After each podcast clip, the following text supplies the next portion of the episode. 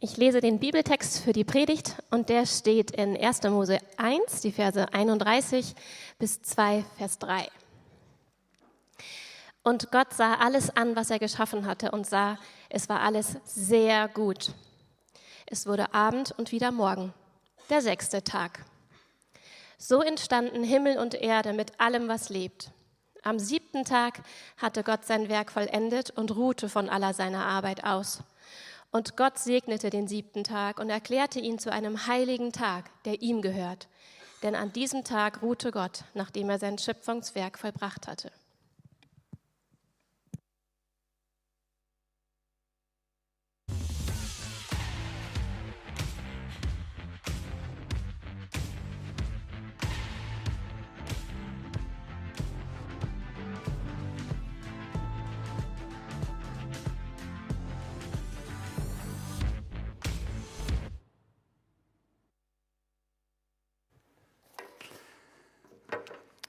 Moin, ihr Lieben.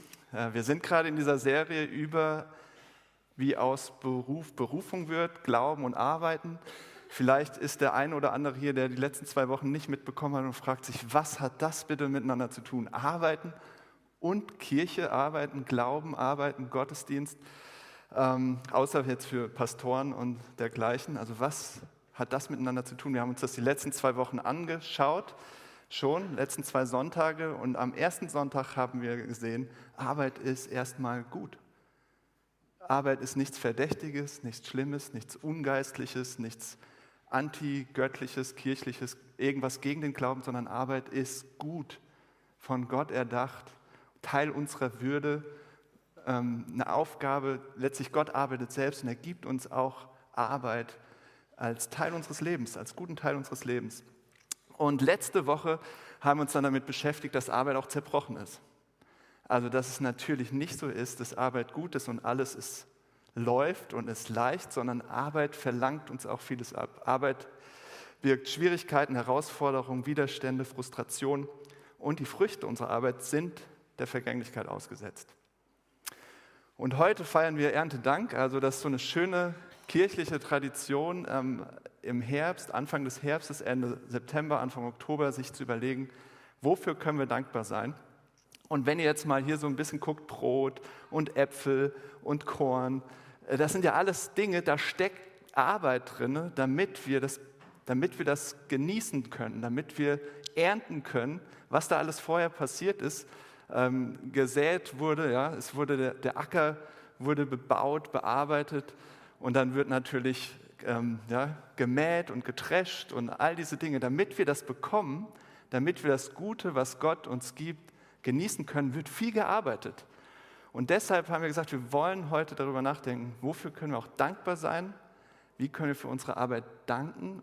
Und wir haben gesehen, dass das ganz viel damit zu tun hat, innezuhalten, so wie heute Erntedank und still zu werden, nachzudenken und überhaupt zu sehen, wofür können wir dankbar sein? Was hat eigentlich geklappt? Was ist gut gelaufen? Was bekommen wir dadurch, dass gearbeitet wurde? Gutes.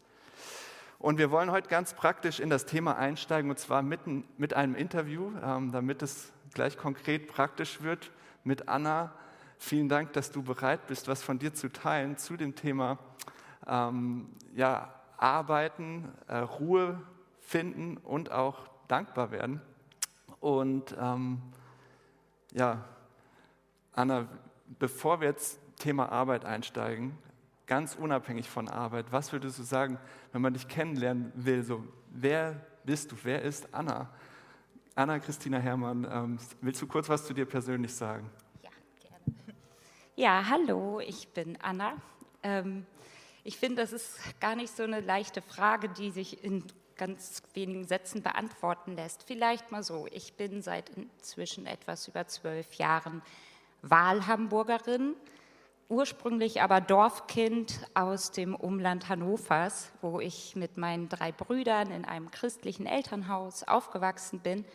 Und ich habe es damals schon geliebt, durch die Felder zu streunern. Und ähm, das ist etwas, was bis heute total zu mir dazugehört. Ich liebe es, in der Natur zu sein, Urlaub in den Bergen, Wandern, Klettern oder ausgedehnte Spaziergänge am Meer, die Weite auf mich wirken lassen. Am liebsten mit meinem Fernglas, um die Vögel zu beobachten.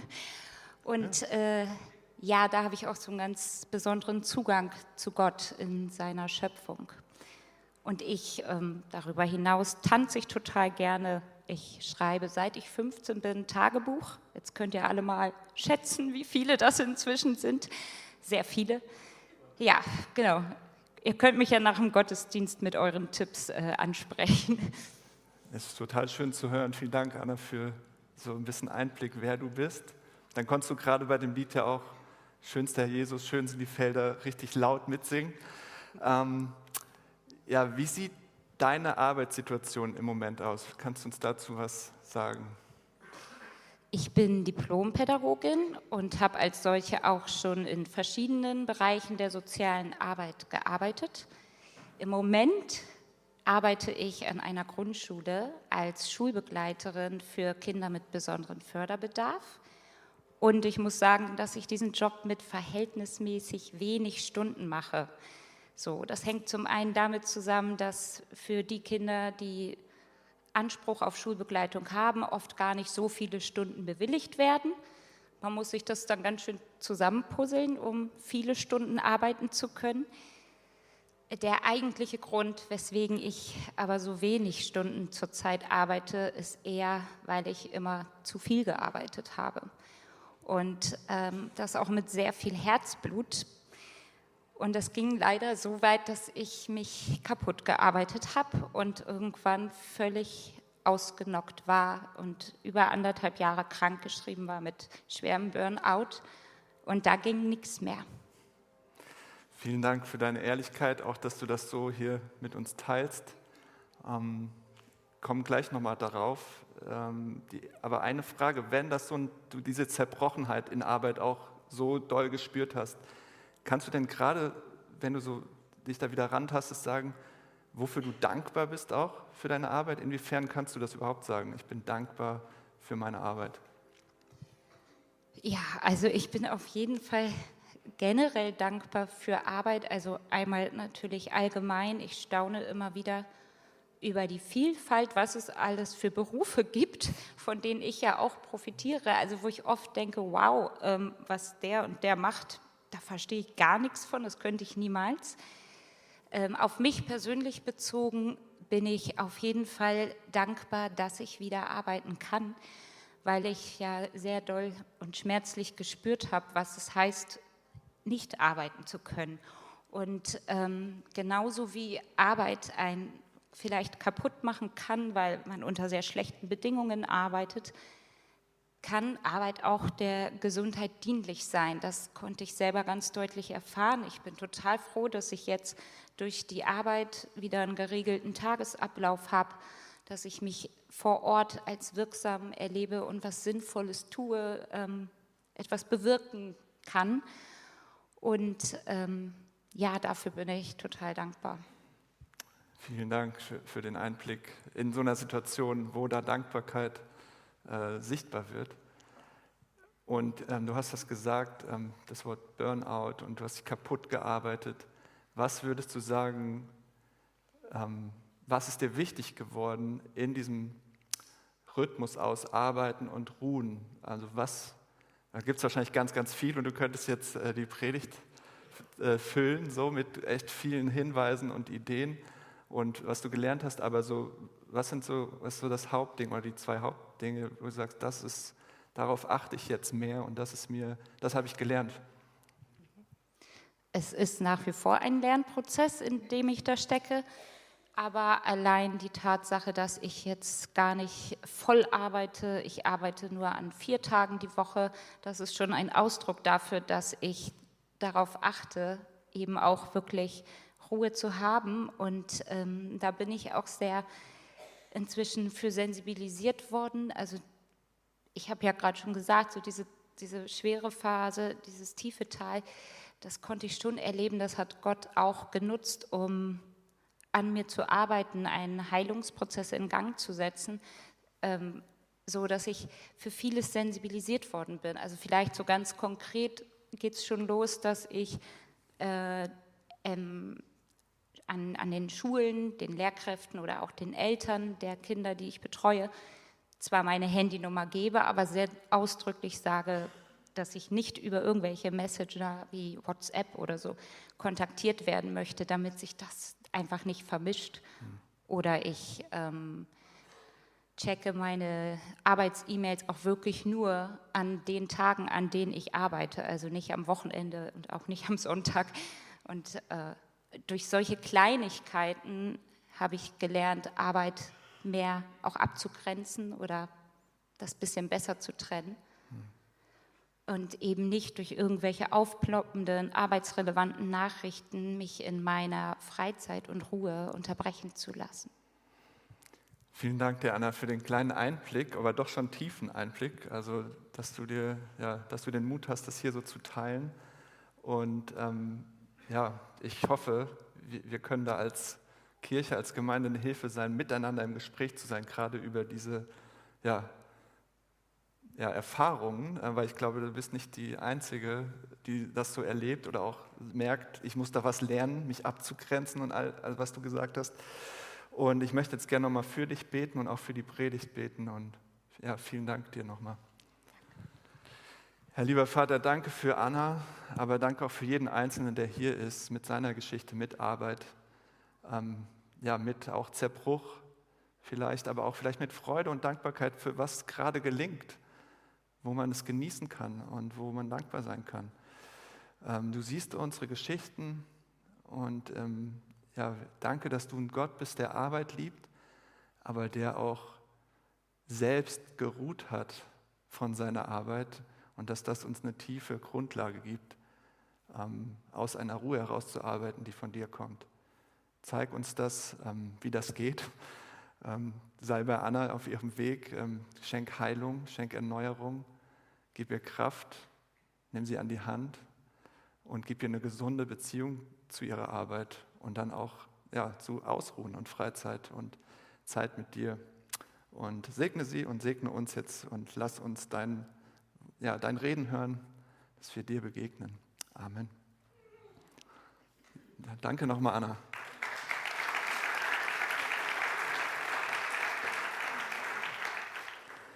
Ja, ich habe mal so drei äh, Punkte aus diesem Text rauf, rausgegriffen. Ähm, Gottes Ruhe ist der erste Gedanke, der zweite ist unsere Ruhe und das dritte ist unsere Unruhe.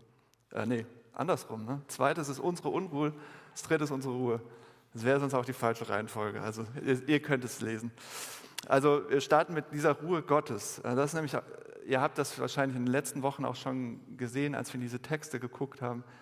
Die ersten drei Kapitel der Bibel sind voller Begrifflichkeiten von Arbeit, was vielleicht erstmal überraschend ist, weil man denkt, das ist doch dieses geistliche Buch. Äh, das ist doch über geistliche Dinge, so über vielleicht immaterielle Dinge, spirituelle Dinge, aber da geht es sehr viel um Arbeit. Und es geht auch um Ruhe. Direkt als es mit der Arbeit losging, ähm, lesen wir auch von äh, einem Ruhetag, äh, den Gott selbst nimmt, wie er sich ausruht von seiner Arbeit. Und dann sehen wir, wie dieser Ruhetag oder später wird er dann eben Sabbat genannt, so das zentrale Muster ist in der Bibel für dieses, diesen Rhythmus aus Arbeiten und Ruhe. Und als ähm, Mose diese zehn Gebote empfangen hat von Gott ähm, am, am Berg Sinai, im Buch Exodus, da lesen wir die Begründung für den Sabbat und ich möchte es einmal mit euch lesen, warum Gott es wichtig ist, dass das Volk Israel diesen Ruhetag hält. Halte den Ruhetag in Ehren, den siebten Tag der Woche. Er ist ein heiliger Tag, der dem Herrn gehört.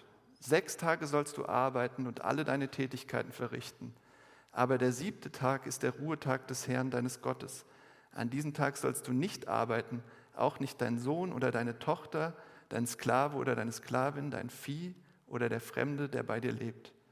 Denn in sechs Tagen hat der Himmel, hat der Herr Himmel, Erde und Meer mit allem, was lebt, geschaffen.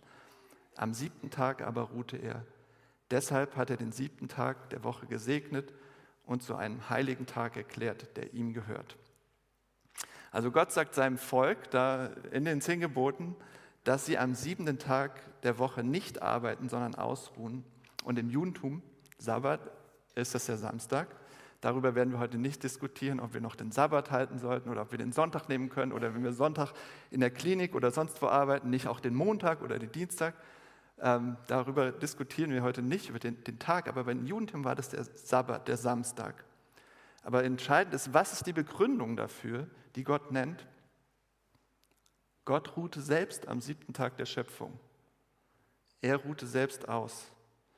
Also am ersten Tag der Schöpfung sehen wir, wie Gott arbeitet und sagt, es werde Licht, ja, und es entsteht Licht und er schuf den Tag und die Nacht und dann kam der zweite Tag, er schuf den Himmel und der dritte Tag äh, trennte Land und von Wasser und schuf die Pflanzenwelt und da steht dann, er sah, dass es gut war.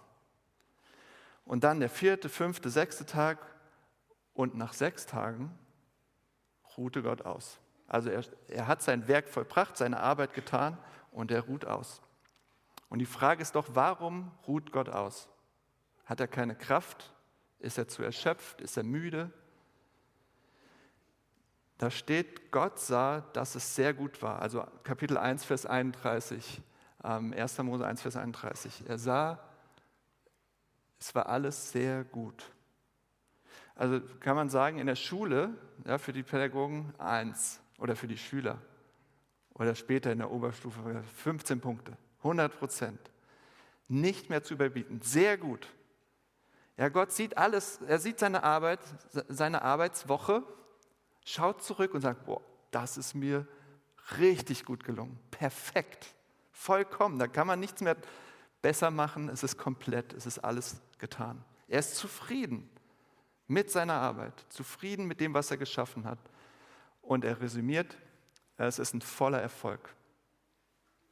Ist richtig gut.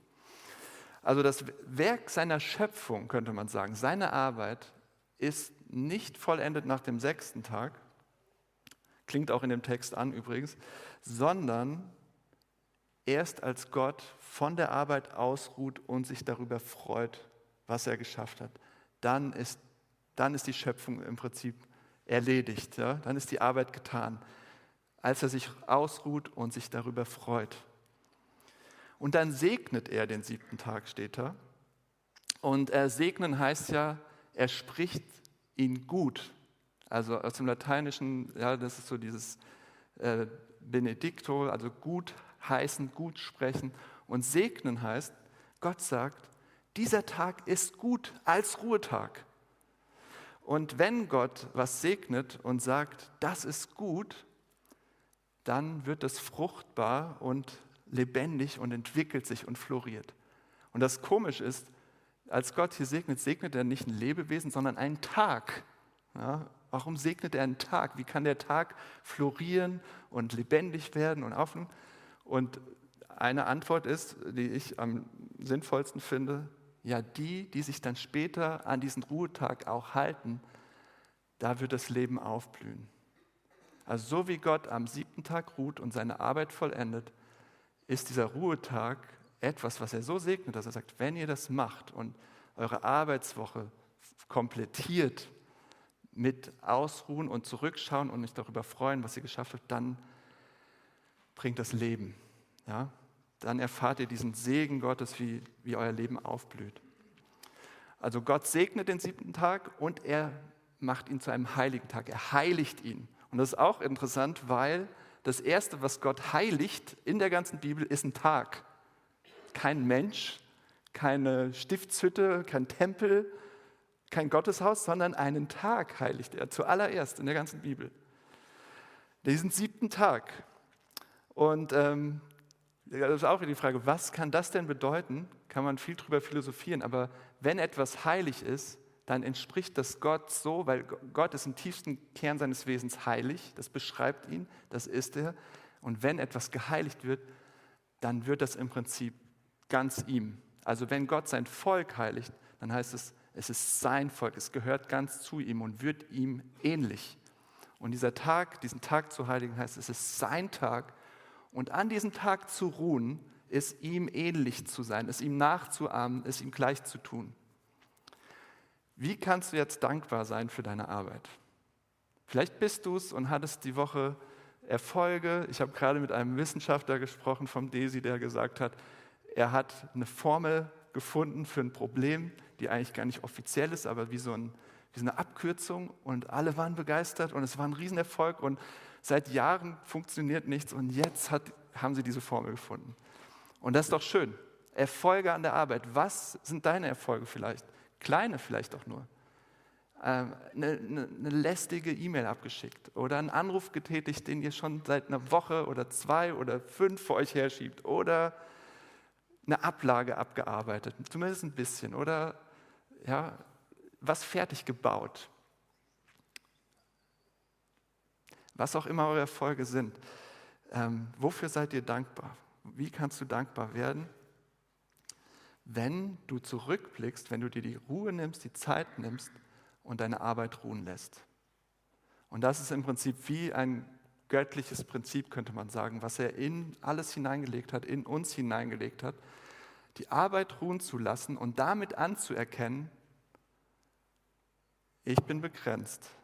Das ist ein bisschen anders bei uns als bei Gott. Ja? Ich bin begrenzt. Ich freue mich darüber, was geklappt hat. Aber ich gebe auch zu, ich, hier, ich kann nicht alles ich kann nicht alles bewirken, ich habe nicht alles im Griff. Und ich nehme diesen Tag, um auch Gott alles zurückzugeben, was die Woche war. Eigentlich sagt man mit dem Ruhetag, wenn ihr euch einen Ruhetag nehmt oder Ruhezeiten, ich habe die Kontrolle nicht. Ich kann arbeiten, arbeiten, arbeiten. Aber ich gebe, diesem, ich gebe in dieser Ruhezeit zu, ich habe die Kontrolle nicht. Und ich sage eigentlich, ich bin nicht Gott. Ich habe nicht alles im Griff, sondern Gott, du bist Gott, alles dreht sich um dich und ich kann jetzt die Arbeit liegen lassen, ruhen lassen und du segnest. Ich empfange das, was du mir gibst. Und ähm, Erntedank ist dann ein schöner Ausdruck. Ein Erntedank-Gottesdienst zu feiern zum Beispiel und sich die Zeit zu nehmen, was habe ich denn eigentlich alles Gutes in meinem Alltag, was ich so oft übersehe? Was habe ich denn für gute Früchte von Arbeit von anderen oder von meiner eigenen Arbeit, die ich so schnell übersehe? und das zu genießen, aber auch anzuerkennen, ich bin nicht der, der alles bewirkt, sondern alles habe ich letztlich aus, von Gott aus seiner Hand. Es sind Gaben, es sind Geschenke, es ist Segen. Okay, der erste Gedanke war so äh, Gottes Ruhe, wie damit alles beginnt, wie mit seiner Ruhe dieser Rhythmus aus Arbeit und Ruhe für uns auch beginnt. Und das zweite ist unsere Unruhe. Zweiter Gedanke, Gott sah alles an, was er geschaffen hatte und sah, es war alles sehr gut. Ja, das ist ein sehr schöner Satz ganz am Anfang der Bibel, den wir schnell vielleicht überlesen, aber er kann uns tiefe Ruhe und tiefes Vertrauen geben. Nämlich, er sagt nicht nur, Gott hat alles so sehr gut gemacht, sondern er sagt, du und ich, wir sind Teil davon, was er sehr gut gemacht hat. Also es ist dieses Urteil von Gott zu hören sehr gut. Ja, Martin, sehr gut. Anne, sehr gut. Tavita, sehr gut. Helge, sehr gut. Also es ist dieses Urteil von Gott zu hören. Sehr gut. Und das kann einen ziemlich Ruhe geben und ähm, ich glaube, ich knack hier rum, ne? Kann es sein? Bin ich das, Nico? Nö. Okay. Aber es kann einen auf jeden Fall ziemlich Ruhe geben und äh, ein Vertrauen geben, eine Kraft geben. Wenn Gott sagt im Prinzip wie ein Künstler, der sein Kunstwerk sich ausgedacht hat, erschaffen hat und dann tief zufrieden ist. Ja, wie, wie ein Tischler, der, sag ich mal, sein, äh, sein Meisterstück da formt und sagt, das ist mir richtig gut gelungen. Ja? Und dass diese Freude von Gott über sein Kunstwerk, dass das das ist, wofür du gemacht bist, wofür wir gemacht sind. Also diese Freude des Meisters, des Künstlers, des Schöpfers über das, was er sehr gut findet, zu empfangen und auf sich ruhen zu lassen oder auf, auf sich wirken zu lassen und sagen, dass ich bin Teil dieses sehr gut, ich bin Teil dieser Freude Gottes, ihm zu gefallen, zu seiner Freude zu leben, zu seiner Ehre zu leben, sagen Christen oft. Das ist im Prinzip der Sinn, warum wir leben und arbeiten. Und das ist was ganz anderes, als was wir meistens tagtäglich machen, ob wir das glauben oder nicht. Also was ich tagtäglich mache. Also das sagt die Bibel. aber meistens läuft es ganz anders. Ich äh, gebe euch ein Beispiel, das ist wie beim Theaterstück. Stell dir vor, du spielst in einem Theaterstück, so auf, bist auf der Bühne und das ist dein Leben. Ja, du stehst morgens auf, trinkst einen Kaffee, frühstückst, gehst aus dem Haus zur Arbeit, so du, du spielst das Theaterstück. Wer sitzt da im Publikum? Wer schaut dir zu? Sind das Familie, Eltern, Freunde, bestimmte Menschen, die Gesellschaft. Also von wem hängt ab, wie du spielst, wie du Dinge machst, für wen machst du sie, was, was bestimmt, ob dein Tag gut war oder nicht, deine Zufriedenheit mit dir selbst. Und die Bibel sagt jetzt eben, wer da im Publikum sitzt, das lässt sich Gott. Und er geht mit. Der sitzt da nicht gefühlskalt, sondern er freut sich, er lacht, er weint, er ist zornig, er ist nachdenklich, er ist betrübt, besorgt, tief bewegt, aber er ist im Prinzip der, der absolut für dich ist. Und du bist Teil von seinem sehr gut. Und für einige von euch ist das jetzt vielleicht ein Druck, wo ihr sagt, oh Mann, dann sieht er ja auch alle Fehler. Dann sieht er ja auch alles, was ich nicht gut mache und was ich an meiner Arbeit schlecht mache oder in meinen Beziehungen schlecht mache, wo ich scheitere. Das stimmt, er sieht das alles, er weiß das alles.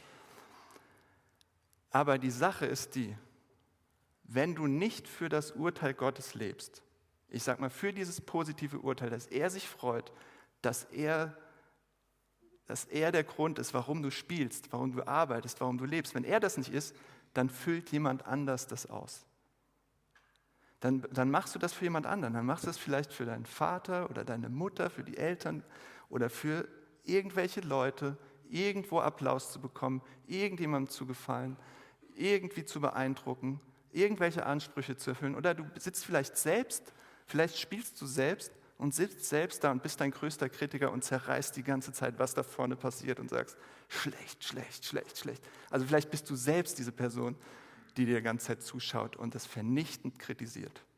Und die Kritik ist vernichtend.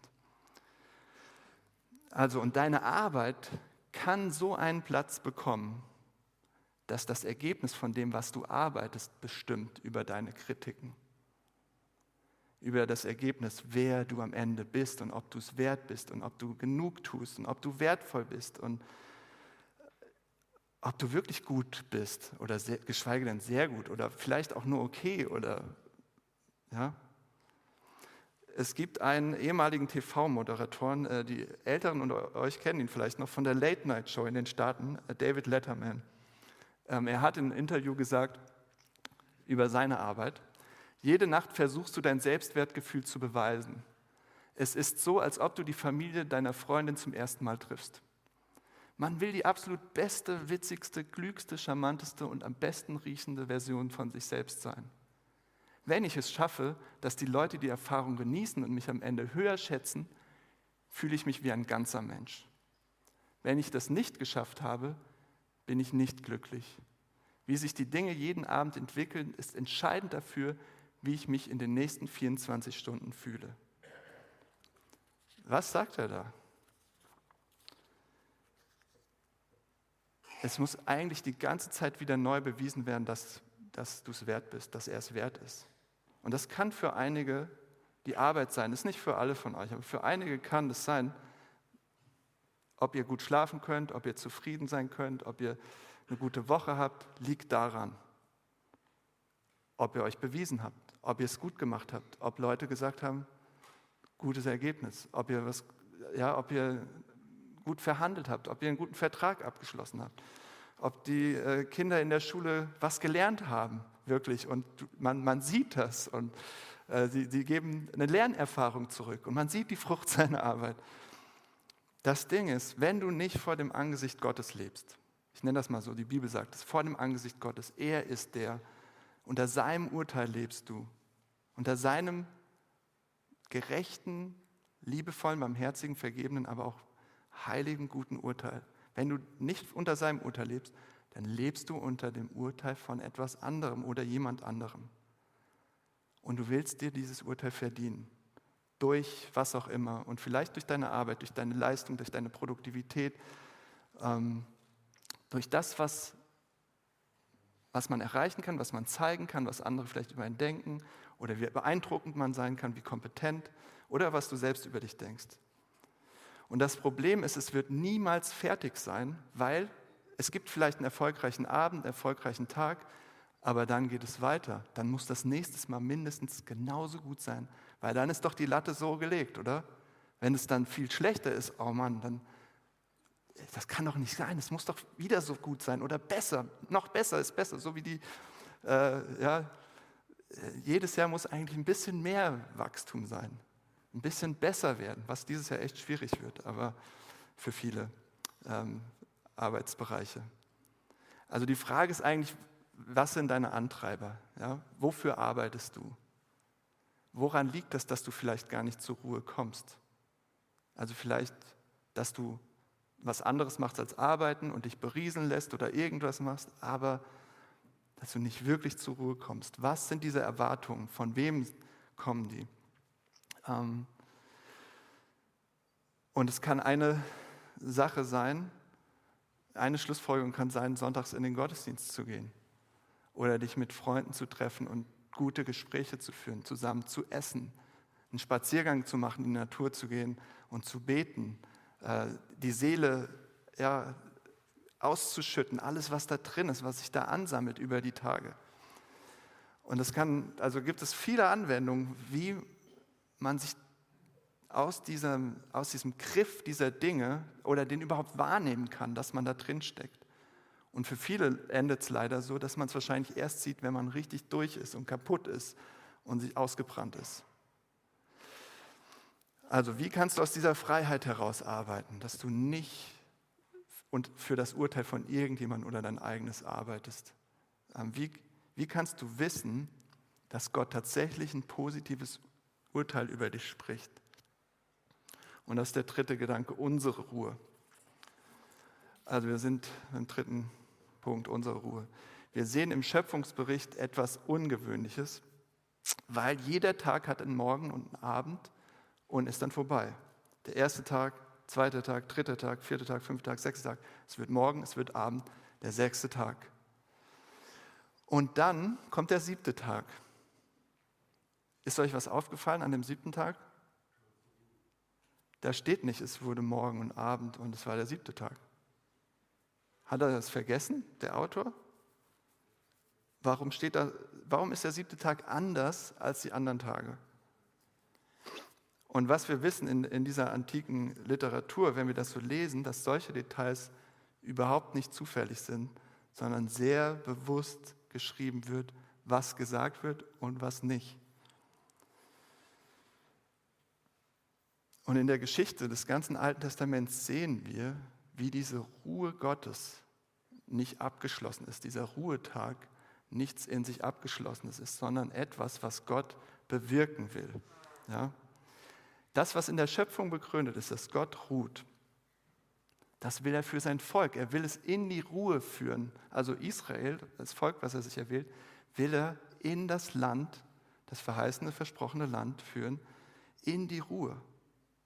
Und dann sehen wir im Laufe der Geschichte, wie Israel diese Ruhe nicht bekommt. Ja, durch Ungehorsam, durch Rebellion gegen Gott, durch Un kein Vertrauen, wie sie vor Gott wegrennen, wie sie ihm nicht treu sind, und wie sie ins Exil müssen und keine Ruhe gefunden haben. Also es, es, es steht aus, dieses Versprechen, in die Ruhe zu kommen. Und dann sehen wir im Neuen Testament diesen Mann, diesen Zimmermann, diesen Prediger, diesen Lehrer, diesen Rabbi Jesus Christus, wie er auf unserem Boden lebte, arbeitete und wie er immer wieder aus der Ruhe heraus gehandelt hat, wie er sich Zeit genommen hat, mit Gott, mit seinem Vater, wie der Sohn mit dem Vater gesprochen hat, geredet hat und sich nicht hat treiben lassen. Von dem Urteil der Eliten, von dem Urteil seiner Anhänger, von irgendwelchen Minderheiten, sondern wie er zutiefst die Ruhe in Person war und genau wusste, warum er was macht, was er macht und was er auch nicht macht, in Situationen, wo man das gar nicht versteht. Woher hätte jemand heilen können und warum macht das nicht schneller? Oder, also er ist das Gegenteil von getrieben, sondern wir sehen in dieser Person eine tiefe Ruhe, ein Vertrauen, eine Sicherheit. Und bei seiner Taufe, im Prinzip bei seinem Dienstbeginn, hat er dieses positive Urteil von Gott laut und deutlich gehört. Ja? Da steht so, da kam der Heilige Geist vom Himmel, da kam die Taube runter und dann kam diese Stimme aus dem Himmel. Du bist mein geliebter Sohn, an dem ich meine Freude habe, an dem ich Wohlgefallen habe, sagt Luther. Ein sehr gut. Ja? Er hört dieses Urteil von Gott und er ist der Sohn Gottes und er lebt, er lebt es Tag für Tag in seiner Arbeit, in seinem Dienst. Er lebt aus dieser Ruhe heraus, aus dieser Sicherheit heraus.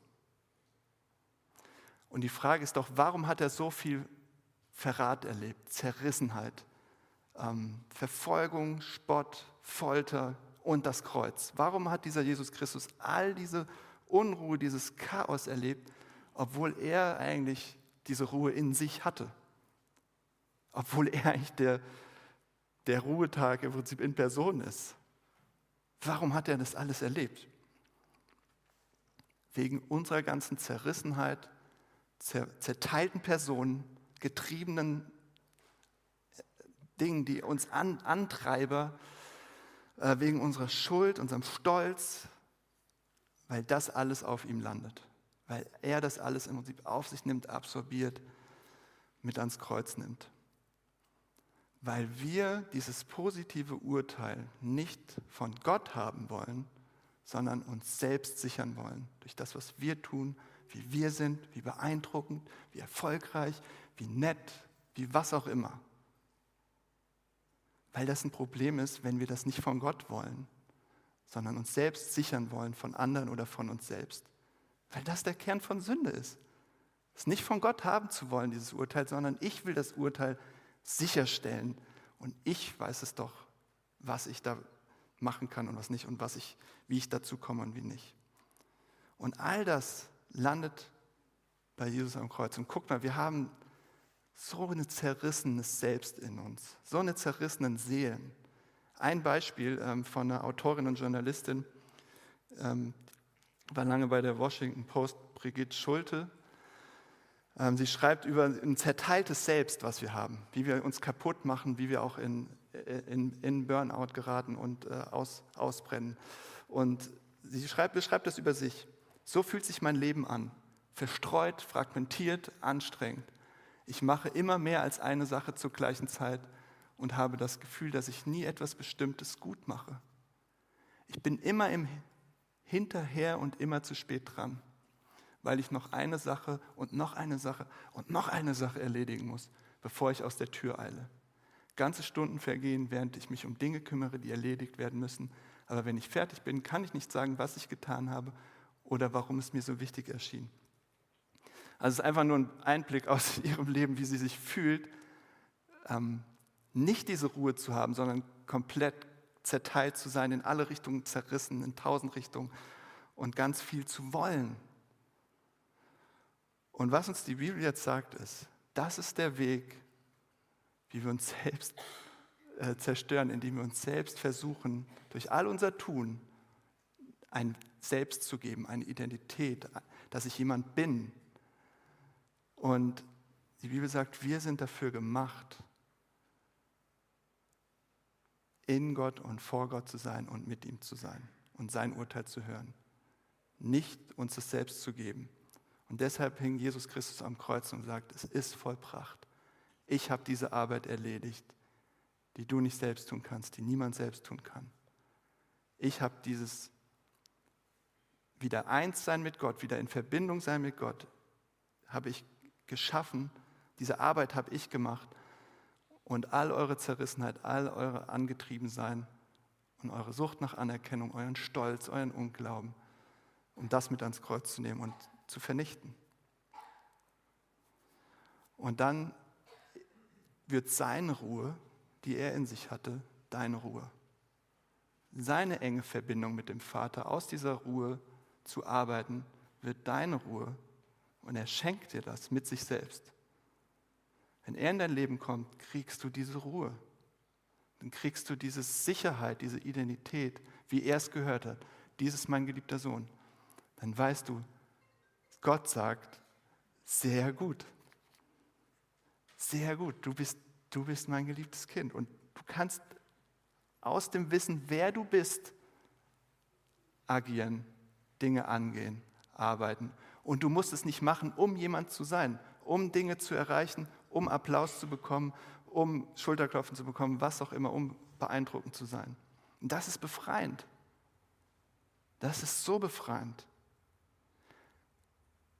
Und dann lebst du für ein Wesen, was so viel heiliger, gerechter, höher, besseren Überblick hat, aber auch so viel mehr Gnade hat als du selbst oder irgendjemand anders. So viel mehr Vergebung, so viel mehr Gutes und Segen für dich.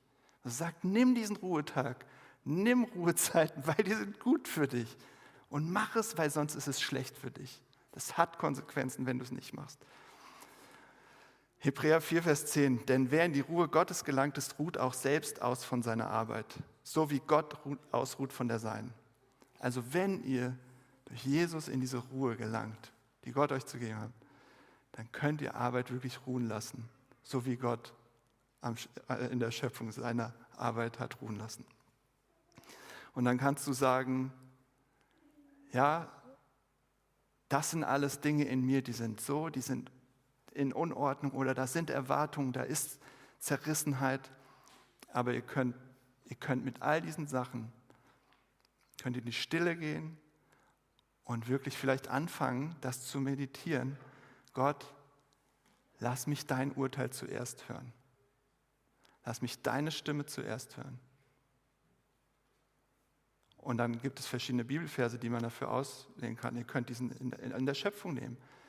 Gott sah, es war sehr gut. Und durch Jesus Christus, durch sein Werk, was er vollbracht hat, stimmt es, wenn du das annimmst. Es ist sehr gut. Vielleicht kannst du diesen Vers meditieren, wenn du zerrissen, aufgerissen bist. Oder einen anderen.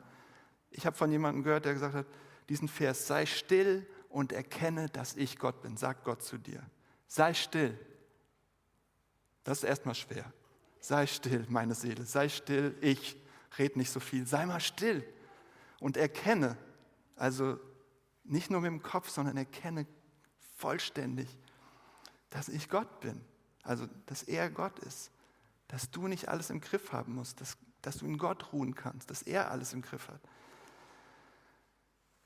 Und ich glaube, diese Dinge können eine Grundlage werden, wenn sie in euer Herz rutschen, diese Wahrheiten, dass du befreit arbeiten kannst, dass du ein gesundes Verhältnis zur Arbeit haben kannst, dass du Dinge liegen lassen kannst, dass Dinge schiefgehen können und dass dein Wert und dein Leben nicht von dem Erfolg deiner Arbeitswoche abhängt oder von deinem Arbeitsjahr oder von deinem Arbeitstag. Wenn du die herrliche und ewige Person den Herrn des Universums sagen hörst, sehr gut, ich habe Freude an dir, dann hast du eine Ruhe, aus der du herausarbeiten kannst, mit der du in deine Arbeit gehen kannst, als Grundlage. Und kannst mit Freude und Dankbarkeit deine Arbeit angehen. Ich möchte nochmal beten.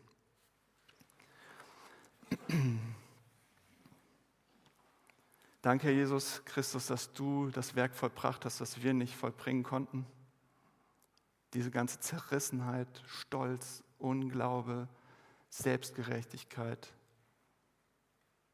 dass du das auf dich genommen hast, dass du es mit ans Kreuz genommen hast, damit wir frei davon werden, heil werden, ein ganzes Selbst bekommen, was du gibst, was in dir begründet ist und was zuallererst immer auf diese Stimme des Vaters hört, der sagt, sehr gut. Lass uns deine Stimme hören. Lass uns diese Stimme hören, wenn wir, wenn wir arbeiten, ähm, wenn wir in Beziehung gehen, wenn wir, ja, wenn wir aufeinander zugehen. Lass uns zuerst deine Stimme hören. Und lass uns da, dadurch befreit werden, ähm, dankbar werden und eine Freude bekommen, ja, die nur du geben kannst. Amen.